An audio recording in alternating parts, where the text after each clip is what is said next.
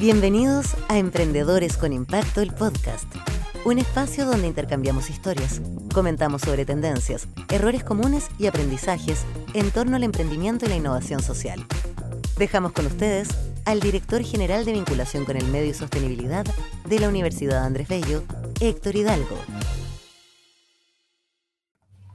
Bienvenidos a otro capítulo de Emprendedores con Impacto, un espacio para compartir experiencias, aprendizajes, anécdotas y sobre todo una excelente conversación con emprendedores que están haciendo la diferencia y que muchas veces se están haciendo cargo de los nuevos desafíos que está planteando el desarrollo sostenible. Soy Héctor Hidalgo, director general de vinculación y sostenibilidad de la UNAP y junto a Gabriela Jofre, productora de este programa, buscamos que estos emprendedores y emprendedoras tengan mayor difusión y que puedan inspirar a otros a sumarse con sus propias soluciones.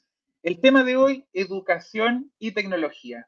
Y qué mejor que conversar con don Andrés Villalón, fundador de Learning Hub Lab, emprendimiento social que impulsa la creación de comunidades de aprendizaje para generar experiencias educativas, innovadoras y vinculadas al uso de las tecnologías de información y comunicación.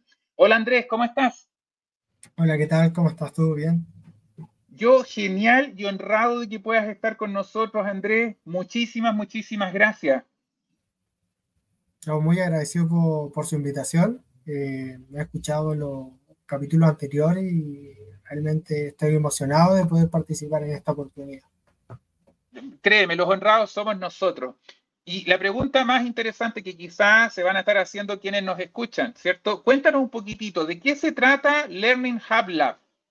Sí, bueno, Learning Hub Lab fue un proyecto que arrancó como una idea de un ramo universitario mientras cursaba pregrado y a medida que lo iba desarrollando fue, fue adquiriendo distintas como eh, personalidades. Primero era un grupo de estudio, después se transformó en una incubadora, hasta llegar a lo que siempre quise, que era un laboratorio de innovación educativa. Excelente. Oye, ¿cómo se llamaba la asignatura para, para, quizás algunos estudiantes están por ahí pensando, hoy de qué se tratarán algunos cursos que uno tiene en las mallas curriculares? ¿Qué estabas estudiando ahí?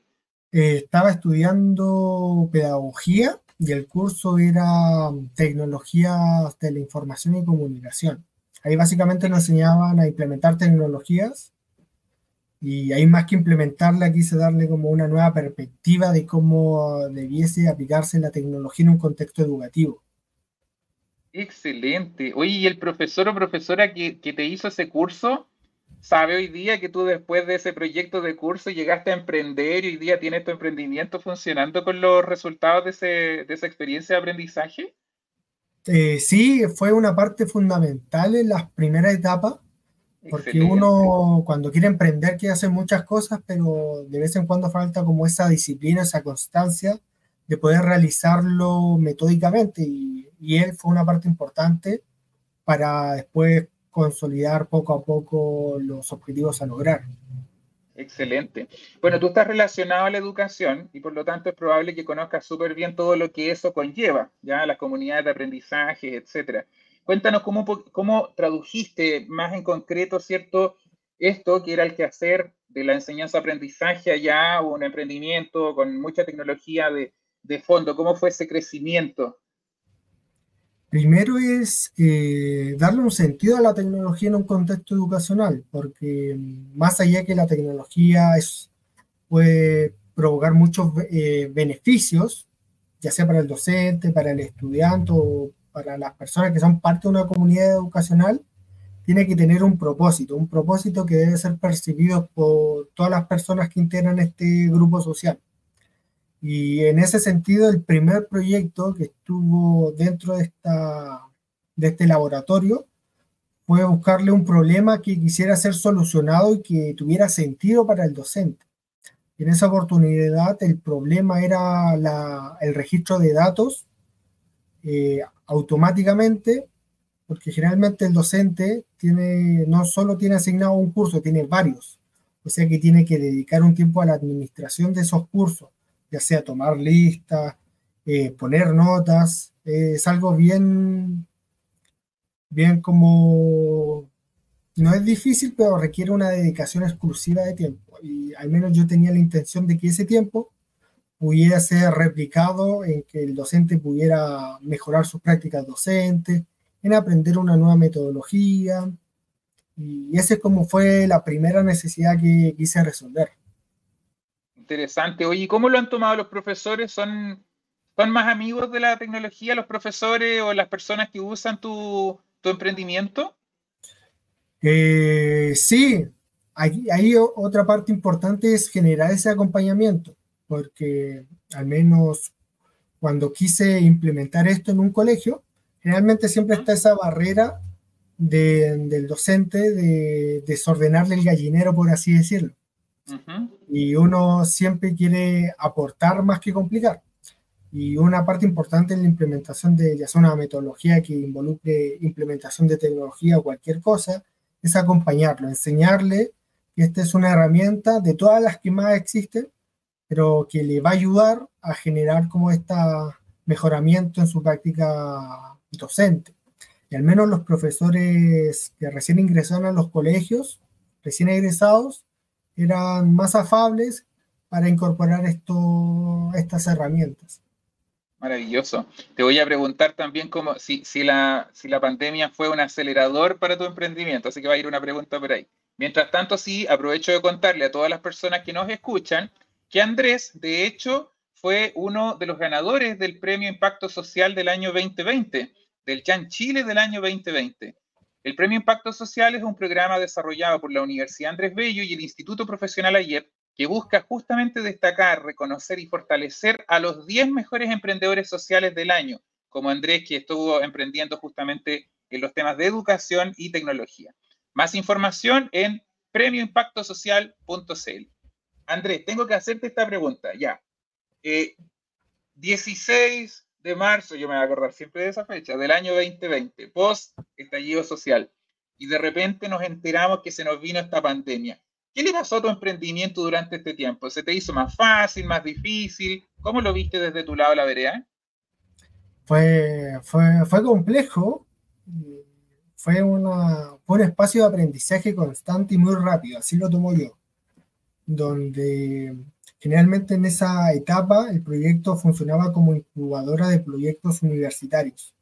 Funcionaba con fondos estatales donde invitábamos a universitarios a asistir a la universidad a, a desarrollar sus proyectos educativos. Pero la pandemia como que cambió todo, todo era a distancia, muchas cosas se suspendieron, no había escuela, no sabíamos qué iba a pasar y ahí tuvimos que empezar a probar cosas porque no había antecedentes de algo similar, ya sea probar nuevas plataformas, probar nuevas metodologías. Ahí muchas veces erramos pero de esos errores ah, aprendimos mucho. Me imagino. Y es, algo importante en un contexto educacional. generalmente, más allá de que el ministerio existen estructuras a la cual el docente, el estudiante sigue constantemente sin cuestionarse, hay contextos que van más allá que te, que te invita a aprender junto con el sistema. Y eso es lo que provocó la pandemia. El estudiante, el profesor, el directivo nadie sabía cómo actuar y todos fuimos en constante aprendizaje de cómo desarrollar las clases, de cómo plantear una pregunta, que una pregunta online no puede ser planteada de la misma manera que en presencial, nuevas dinámicas de interacción social. Eh, fue, fue algo muy rico. Oye, y, te hago una pregunta porque tú eres un profesional de la pedagogía. Y da la coincidencia que yo soy un profesional de la tecnología. ¿Cómo, cómo mezclaste tú esto? ¿Tienes un socio o lo hiciste todo tú? ¿Cómo, cómo llegaste a involucrar la tecnología en todos estos procesos de, de enseñanza-aprendizaje, Andrés? Eh, la primera etapa fue mucho de autodidacta, porque como el primer proyecto que me tocó liderar era programarlo. Yo en ese tiempo no sabía programarlo, así que empecé a buscar de Supongo que yo no soy el primero que quiere programar algo sin saber programarlo. Es la habilidad del futuro hoy día. Aprender a programar es como, es como el extra que ya todos deberán empezar a tener. Así lo dicen muchos científicos y, filósofos también, ¿por qué no decirlo? Exactamente. Y en, ese era, en esa etapa era 2017, 2016, y empecé a encontrar herramientas que te ayudan mucho, como App Invento, que es una aplicación del MIT, que te ayuda a programar en bloques, o Scratch. Esas fueron las primeras herramientas que dominaba para programar, para generar contenido.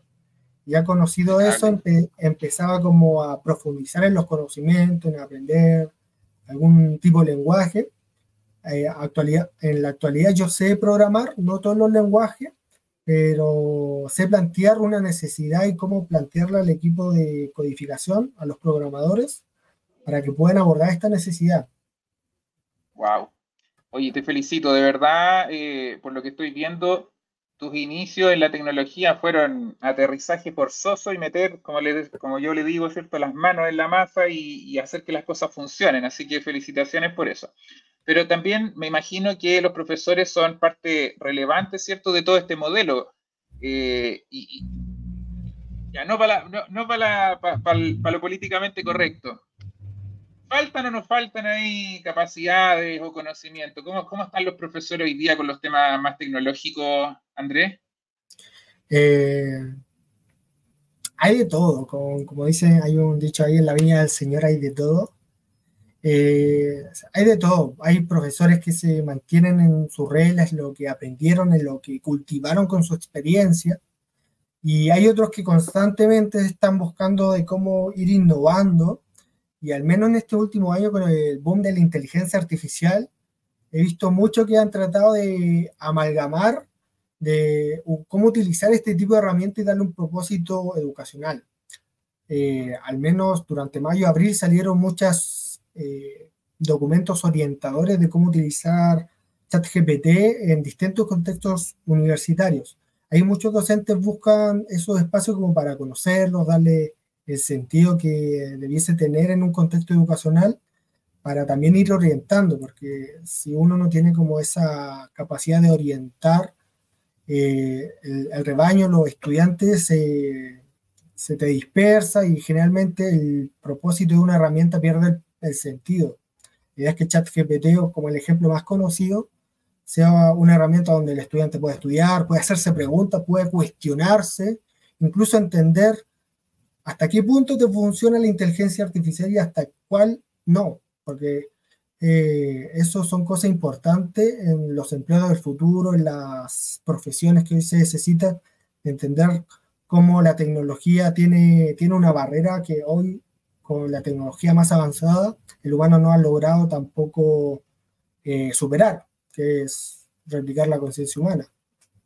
Excelente. Oye, durante estos años de emprendimiento, ¿te ocurrió algún hecho relevante que quizás quisieras destacar o alguna historia conmovedora que te gustaría compartir?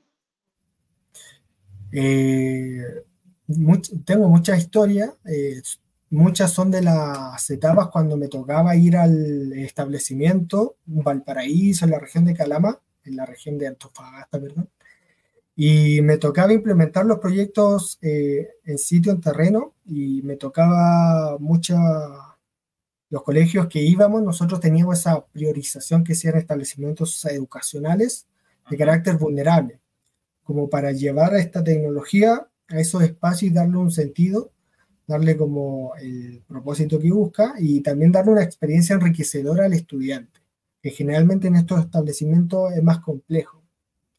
Y recuerdo que cuando llegaba, llegábamos había mucha resistencia a participar era un simple juego de jugar a la escondida al interior de la sala. Para eso nosotros utilizamos celulares, tablets, para buscar códigos QR que estaban escondidos. Y a medida que uno iba buscando, iba recolectando una pista para la siguiente instrucción. Y algo que no querían los chicos de séptimo, octavo básico, al final, cuando terminaba la actividad, nos preguntaban cuándo, cuándo volvíamos, cuándo queríamos que, se repitiera la actividad y eso se da mucho. Y uno ve como esa, el trabajo que hizo tiene un propósito y después, semanas después, el profesor, la profesora te va preguntando, oye, ¿cómo puedo implementar este tipo de plataforma en mi clase? Tengo que enseñar este contenido, si me puedes ayudar. Y ahí ya entiende que una pequeña actividad tiene, eh, tiene dejó una semilla eh, plantada para que el docente, le puede enseñar a sus compañeros que la tecnología eh, es una herramienta con la cual uno puede generar muchos, muchos aprendizajes, saberes mm. muy profundos. Un aprendizaje significativo y más profundo, ¿ah? mira qué interesante. Oye, me contó acá el equipo de producción que hizo todas las averiguaciones, ¿cierto? Que estás liderando otra organización también, BC Technologies. Eh, ¿Nos puedes contar un poquitito más de qué se trata también? Sí, eh, VC Technology es eh, la última empresa que, he cofundado, y esta es 100% tecnología, donde básicamente nos especializamos en el análisis y sistematización de datos. Nosotros trabajamos en todo el norte de Chile con, con empresas principalmente mineras y algunas deportivas, donde generamos estructura a cómo se comunica y se estructura sus datos entendiendo que eh, existen este tipo de empresas, pero generalmente no son, son, están fuera del país. Nosotros tenemos esa cercanía de que nosotros mismos les vamos a enseñar cómo entender estos datos y cómo entender los resultados que les arrojamos, para que después ellos mismos tengan la oportunidad de solicitarlo o marcar los datos que necesitan. Es un CRM que utilizamos también con inteligencia artificial. Mira, qué interesante. O sea, esto ya es partió por pedagogía y ya ahora estamos en el ámbito 100% tecnológico, como se dice. Está el futuro de la tecnología puesto en, tu trayectoria profesional.